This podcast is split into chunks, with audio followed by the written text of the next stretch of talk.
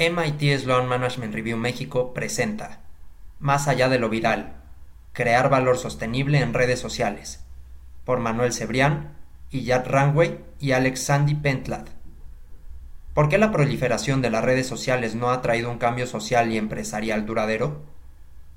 Hemos sido testigos de que las redes sociales juegan un papel importante en la movilización de eventos de proporciones históricas como las protestas de la primavera árabe en el Medio Oriente y el movimiento Occupy Wall Street en Estados Unidos. Las plataformas de redes sociales digitales, en particular Facebook y Twitter, suelen considerarse como espacios de promoción para estas movilizaciones. Pero buena parte de los grandes eventos gestados en las redes sociales parecen irrumpir en escena, captar nuestra atención durante unos días y luego desvanecerse en el olvido sin lograr nada sustancial. Nadie, ya sea un líder carismático o una multitud estridente, parece capaz de llevar a la gente a la acción durante largos periodos de tiempo utilizando las redes sociales. Esto resulta irónico, en especial en una época en que la sociedad en línea de colaboración colectivo ha alcanzado cierta madurez y expansión. Dado todo lo que hemos aprendido sobre movilización social, ¿por qué no son un canal más confiable para el cambio social constructivo y empresarial a largo plazo? Sostenemos que por el auge de las redes sociales y lo que el autor Moisés Naim ha denominado el fin del poder, es todo menos una coincidencia.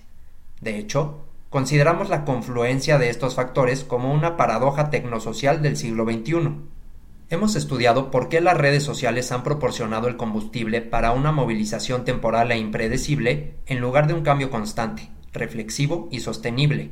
En los negocios, esto puede ocurrir cuando un nuevo producto, empresa o servicio, desde teléfonos hasta nuevas empresas y juegos, capta la atención de la gente por solo un anuncio y luego se desvanece. ¿Cómo pueden las empresas y otros actores revertir esta tendencia y obtener beneficios más duraderos de las redes sociales? Para empezar, será necesario un cambio fundamental de enfoque. La necesidad de incentivos. Descubrimos que no se presenta suficiente atención a las estructuras de incentivos subyacentes, la red oculta de motivaciones interpersonales y liderazgo que proporciona el motor para la toma de decisiones y acciones colectivas. Las ideologías y la cultura dan forma a lo que las personas quieren lograr en su vida diaria, cómo se relacionan con el bienestar de los demás y cómo se ayudan mutuamente a lograr esos objetivos. Estos comportamientos se pueden mapear en una red de incentivos donde cada recompensa individual depende de las recompensas de los demás. Por el contrario, la incapacidad de mantener y traducir ráfagas de movilización social a cambios sociales o resultados comerciales duraderos tiene sus raíces en el diseño superficial de las redes sociales digitales de hoy. Es decir, están diseñadas principalmente para maximizar la propagación y viralidad de la información a través de la optimización de clics y compartidos.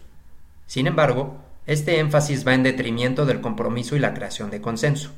Comprender esta dictonomía es una lección importante para quienes participan en el marketing online. De los likes a la acción. Las redes sociales eficaces son el resultado de la difusión de información y de los incentivos de reclutamiento, pero la mayoría se han centrado en la difusión. Desde una perspectiva empresarial, significa que las redes sociales siguen siendo extraordinariamente ineficaces para hacer que las personas actúen, por ejemplo, haciendo clic en los anuncios para realizar una compra. Como industria, las redes sociales todavía están estancadas en cómo hacer que a la gente le guste, no en establecer lealtad y adherencia. Una de las razones detrás del énfasis de la viralidad de la información es un fenómeno que llamamos sesgo de mensurabilidad de la red, que se refiere a la tendencia a enfocarse en procesos que son fácilmente observables dentro de las redes sociales digitales, como los retweets, este sesgo descuida procesos clave como los incentivos ideológicos, culturales y económicos de los actores. Pero ese es un enfoque equivocado. Si redirigimos nuestros esfuerzos hacia el mapeo de incentivos, podemos determinar mejor el contenido que fomente la acción y crear un cambio social y comercial más duradero en el proceso. Las redes sociales son una herramienta asombrosa que permite a los científicos sociales medir la difusión de información en tiempo real, pero son casi totalmente ciegas a otros factores relevantes como los procesos de encuadre, la reflexión, la formación de consenso o los procesos de argumentación, herramientas importantes para conectar el contenido con la motivación sostenida, según han descubierto los propios científicos sociales. Convencer a las personas de una idea es una cosa, otra muy distinta es reclutarlas para que incurran en costos de tiempo, esfuerzo y riesgos sustanciales para apoyar una causa o una marca o comprar un producto, pues exige mucho más compromiso. Necesitamos nuevos paradigmas y herramientas experimentales que estimulen incentivos individuales, sociales y culturales en los procesos de movilización social. Experimentar con estos conceptos puede llevar tiempo. Los incentivos son mucho menos visibles que el contenido del mensaje y una acción en particular suele ser producto de múltiples incentivos. Sin embargo, cuando creemos estos modelos, nos ayudarán a desarrollar una nueva generación de redes sociales que puedan ir más allá de las modas pasajeras y los memes virales hacia la construcción consensuada de un cambio sostenido.